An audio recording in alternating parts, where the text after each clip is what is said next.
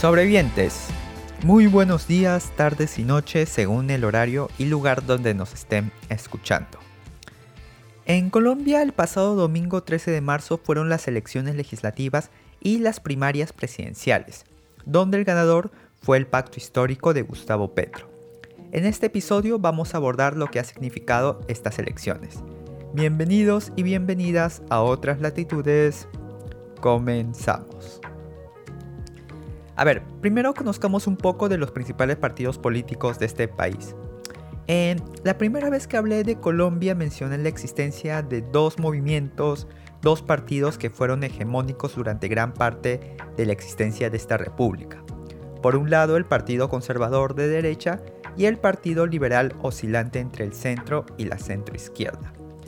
Pero la figura de Álvaro Uribe en el 2002, perdón, eh, un antiguo militante del Partido Liberal, rompe este bipartidismo dando inicio al uribismo, un movimiento que como ya sabemos ha influido en la vida de los colombianos en los últimos 20 años, y por lo general para mal. Bueno, Uribe logra una serie de acuerdos con diferentes partidos políticos, entre ellos Cambio Radical o el Partido de la Unión por la Gente, más conocido como el Partido de la U, eh, que terminaron por apoyarlo en sus sucesivas elecciones presidenciales. Pero las pretensiones de Uribe de postular por tercera vez en el 2010 se frustran cuando el Tribunal Constitucional le cierra las puertas a su reforma de reelección presidencial. Es por esta razón que Uribe nombra a Juan Manuel Santos, su ministro de Defensa, como sucesor para postular a la presidencia. Y como ya sabemos, Santos gana la presidencia precisamente por el apoyo de Uribe. Pero conforme pasó el tiempo, Santos empieza a desligarse de su mentor, proponiendo una serie de medidas contrarias a lo que defendía el uribismo, como por ejemplo iniciar un proceso de paz con las FARC. Este episodio sumado a otros desencuentros origina la separación entre Uribe y Santos, haciendo que el primero, es decir Uribe, forme centro democrático, mientras que Santos se quede con el apoyo de los ya mencionados Partido Radical eh, y el Partido de la U. Y es precisamente Centro Democrático que gana las elecciones presidenciales del 2018, llevando a Iván Duque a la presidencia de Colombia. Y bueno, ya todos sabemos cómo han sido estos cuatro años de gobierno del pupilo de Álvaro Uribe. Por el lado del centro, esto que acabo de mencionar es por el lado de la derecha, pero por el centro tenemos a la coalición Centro Esperanza, una coalición que como su nombre lo indica está conformada por pequeños partidos y movimientos del centro ideológico que tienen como su principal carta presidencial a Sergio Fajardo, pero de él hablaremos en un momento. Y por el lado de la izquierda tenemos al Pacto Histórico, un conglomerado de partidos y movimientos de este espectro ideológico que también van a participar en estas elecciones. Esos son los principales bloques colombianos, sumado también a Equipo por Colombia, que es el bloque de la derecha, que está integrado por el partido de la U, el Partido Conservador, pero Centro Democrático de Álvaro Uribe no pertenece a este conglomerado, sino que tenía las intenciones de ir por su lado, pero eso de aquí también vamos a explicarlo. Ahora, fueron los diferentes bloques y partidos los que se enfrentaron en estas elecciones legislativas eh, del domingo pasado donde se renovaron 107 escaños del Senado y 188 de la Cámara de Representantes. Y aquí quiero detenerme para mencionar algunas particularidades bien interesantes del sistema parlamentario eh, colombiano. Por ejemplo, si bien el Senado está compuesto por 108 escaños, uno está reservado para el candidato que pierda la segunda vuelta presidencial, lo que se llama el escaño de oposición. Mientras que en la Cámara de Representantes ocurren cosas más interesantes. Por ejemplo, existe un escaño que está reservado para la población raizal, eh, uno para el segundo candidato vicepresidencial más votado, dos para la población afrodescendiente, cinco para las FARC, eh, claro, esto conforme al acuerdo de, paz, y 16 para las víctimas del conflicto. Esa es la composición de, los de las 166 curules, bueno, de las 188 porque las 166 restantes sí son elegidas por circunscripción territorial.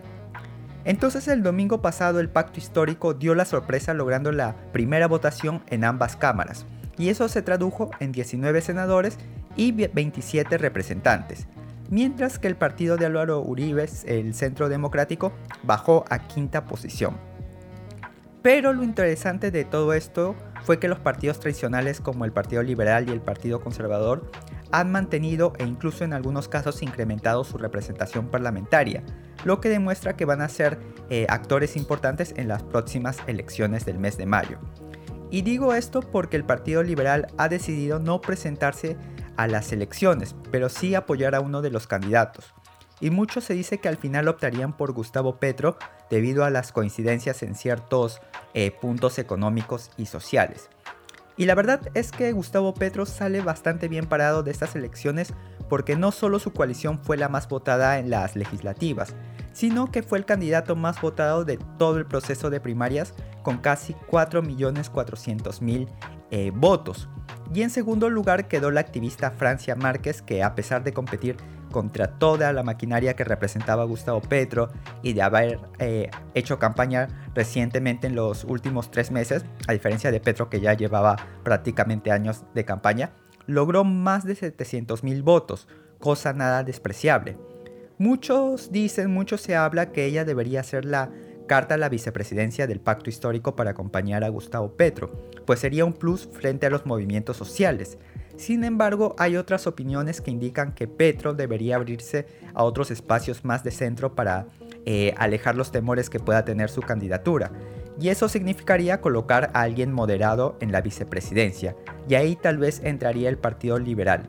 Pero vamos a ver qué sucede en ese aspecto. En cuanto a la derecha, en el conglomerado de equipo por Colombia ganó Gustavo Gutiérrez, eh, perdón, Federico Gutiérrez, el ex alcalde de Medellín, por más de 2 millones de votos. Esta victoria ya le garantizó el respaldo del Centro Democrático de Álvaro Uribe, que no, como vuelvo a repetir, no es parte de esta coalición. Pero Gutiérrez sabe bien que el uribismo está en sus horas más bajas y por esta razón mencionó que no está en sus planes incluir a alguien de este eh, sector de este partido como vicepresidente. Y en cuanto a la coalición por la esperanza, Sergio Fajardo ganó por más de, 400, de 700 mil votos, claro, pero por debajo incluso de Francia Márquez que quedó segunda en las primarias del pacto histórico. Así que lo que dibuja este panorama es una posible polarización de derecha e izquierda entre Gutiérrez y Petro. Sin embargo, estas elecciones no han estado exentas de problemas, de críticas, de polémicas, porque según la ONG Misión eh, de Observación Electoral, denunció ciertas irregularidades en el conteo, específicamente en los votos que beneficiaban a la izquierda.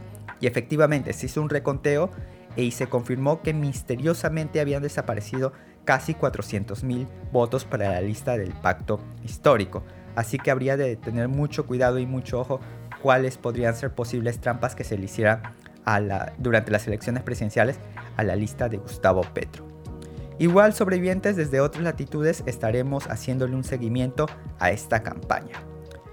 Bueno, sobrevivientes, eso ha sido todo por el día de hoy. Eh, hay muchas cosas más por analizar, no solo de Ucrania que ha monopolizado todo el debate eh, político internacional, sino también aquí en América Latina están pasando muchas cosas. Eh, por ejemplo, aquí en Perú, sobre la liberación del dictador, ex dictador Alberto Fujimori, pero de eso estaremos hablando en próximos episodios. Bueno, no se olviden de seguirnos en nuestras redes sociales y de escucharnos en nuestras diferentes plataformas como Spotify, Google Podcast y sobre todo en Radio Sentipensares. Nos vemos la próxima semana. Hasta luego.